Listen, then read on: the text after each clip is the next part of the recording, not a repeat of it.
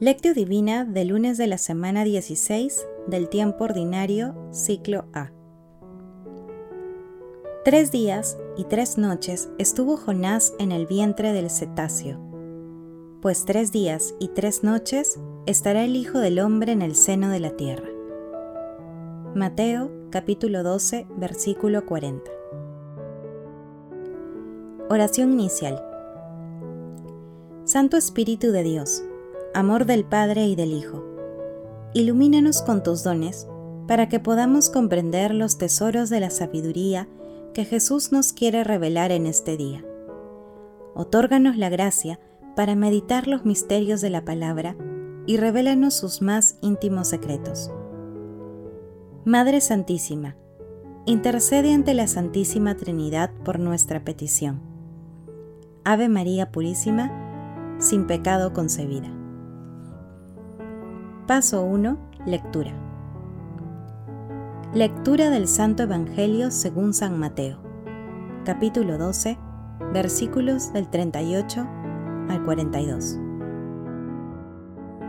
En aquel tiempo, un grupo de letrados y fariseos dijeron a Jesús, Maestro, queremos ver un milagro tuyo. Él les contestó, esta generación perversa y adúltera exige una señal, pues no se la dará más signo que el del profeta Jonás. Tres días y tres noches estuvo Jonás en el vientre del cetáceo, pues tres días y tres noches estará el Hijo del Hombre en el seno de la tierra. Cuando juzguen a esta generación, los hombres del Nínive se alzarán y harán que los condenen porque ellos se convirtieron con la predicación de Jonás. Y aquí hay uno que es más que Jonás. Cuando juzguen a esta generación, la reina del sur se levantará y hará que la condenen, porque ella vino desde los confines de la tierra para escuchar la sabiduría de Salomón, y aquí hay uno que es más que Salomón. Palabra de Dios, gloria a ti Señor Jesús. El Evangelio de hoy, denominado La señal de Jonás, se ubica también en el capítulo 11 de Lucas, versículos 29 al 32. En este texto, Jesús responde ásperamente a quienes lo siguen solo por sus signos y milagros, indicando que la única señal que recibirán será la de Jonás. Por ello, les llama generación perversa debido a su falta de fe para comprender la acción divina en sus señales milagrosas. Frente a la búsqueda de signos y prodigios sensacionalistas por parte de los letrados y fariseos, para que así acredite su misión, Jesús remite a todos al gran signo de la Pascua. Jesús buscaba que las personas creyeran en Él por sus enseñanzas, que son fuente de vida eterna y de fe, para creer en Él como Hijo y enviado de Dios Padre. La señal de Jonás es una prefiguración de la pasión, muerte y resurrección de Jesús, porque Jonás fue tragado por un gigantesco pez y estuvo en su vientre tres días, hasta que fue devuelto en tierra firme por el pez. Después, el Señor le dijo a Jonás que se dirija a Nínive para avisar que la ciudad sería destruida en 40 días si no se convertían. En este tiempo, los ninivitas se arrepintieron de su mala vida y el Señor dio marcha atrás con la destrucción de la ciudad, tal como se puede leer en el libro del profeta Jonás, en los capítulos 1, 2 y 3. Asimismo, Jesús se compara con Salomón y Jonás. Tengamos en cuenta que Salomón fue visitado por una reina extranjera que escuchó su sabiduría.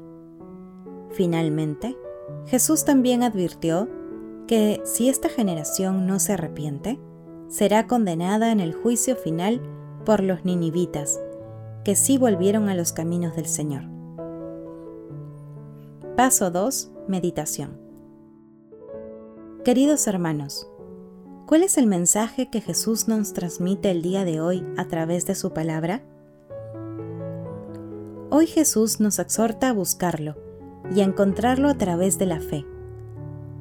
Nuestro Señor Jesucristo sabe que siempre estamos en busca de señales o manifestaciones de su presencia divina y omnipotente, pero nos señala que es necesaria la fe para comprender los signos y milagros que Él realiza también en la actualidad, en nuestras vidas, a cada instante. La fe será siempre nuestro fundamento para creer sin ver, para tener la certeza de que no estamos solos, sino que Dios Padre, Dios Hijo y Dios Espíritu Santo nos acompañan siempre, en las alegrías y también en nuestras tribulaciones, y para comprender también que la alegría y el sufrimiento son fuentes de gracia. Esta comprensión nos conduce a cumplir con los mandamientos y a agradecer a la Santísima Trinidad por todos los dones que recibimos, empezando por nuestras vidas, nuestras familias, amigos, estudios, trabajos, por nuestro planeta y por todos los dones que nos otorga según nuestro estado de vida. Hermanos, meditando el pasaje evangélico de hoy, respondamos, ¿Entendemos y comprendemos la acción divina en nuestras vidas? Que las respuestas a esta pregunta nos ayuden a comprender los signos de la presencia de la Santísima Trinidad en medio de nosotros. Jesús nos ama. Paso 3. Oración. Santísima Trinidad, te alabamos y bendecimos por tanta bondad, por tu infinito amor y misericordia Otórganos la gracia de la plena conversión, la obediencia y el seguimiento fiel a las enseñanzas de nuestro Señor Jesucristo. Hermanos, repitamos como en Marcos capítulo 29, versículo 24. Señor, creo, pero aumenta mi fe. Aumenta mi fe para seguirte con confianza plena en tu santa voluntad y cumpliendo tus mandamientos. Señor, estamos dispuestos a seguirte.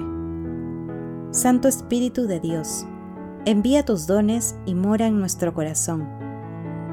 Que nuestra oración llegue hasta ti, Señor, hasta tu santo templo. Santísima Trinidad, a ti gloria y alabanza por los siglos. Amén. Madre Santísima, Lucero de la Mañana, enséñanos a escuchar meditar y obedecer a la palabra del Señor. Madre Santísima, bendita tú, elegida desde siempre para ser santa e irreprochable ante el Señor por el amor. Intercede ante la Santísima Trinidad por nuestras peticiones. Amén. Paso 4. Contemplación y acción. Señor Jesús, que los signos de la conversión de los ninivitas y de los tres días de Jonás en el cetáceo, que fue una prefiguración de tu pasión, muerte y resurrección, sigan revelándonos el misterio de tu amor. Que tu mirada penetrante llegue hasta el fondo de nuestros corazones y sigamos cumpliendo cabalmente tus mandamientos. Señor, inunda nuestros corazones con tu amor y en silencio nos unimos a ti en un diálogo permanente. Que la voz clara de tu palabra permita hacer realidad el proyecto que tienes para nosotros. Estamos dispuestos a seguirte con alma, vida y corazón. Señor, me comprometo el día de hoy a reconocer tu presencia y divinidad en todas las situaciones que se me presenten en el prójimo, en las alegrías y tristezas, en todas las cosas, porque todo lleva tu divino sello. Señor, para el día de hoy, hago el propósito de hablar de ti, por lo menos a una persona, y testimoniar tu presencia en mi vida. Glorifiquemos a Dios con nuestras vidas. Oración final. Gracias Señor Jesús por tu palabra de vida eterna. Que el Espíritu Santo nos ilumine para que tu palabra penetre a lo más profundo de nuestras almas y se convierta en acción. Dios glorioso, escucha nuestra oración. Bendito seas por los siglos de los siglos. Madre Santísima, intercede ante la Santísima Trinidad por nuestra petición. Amén.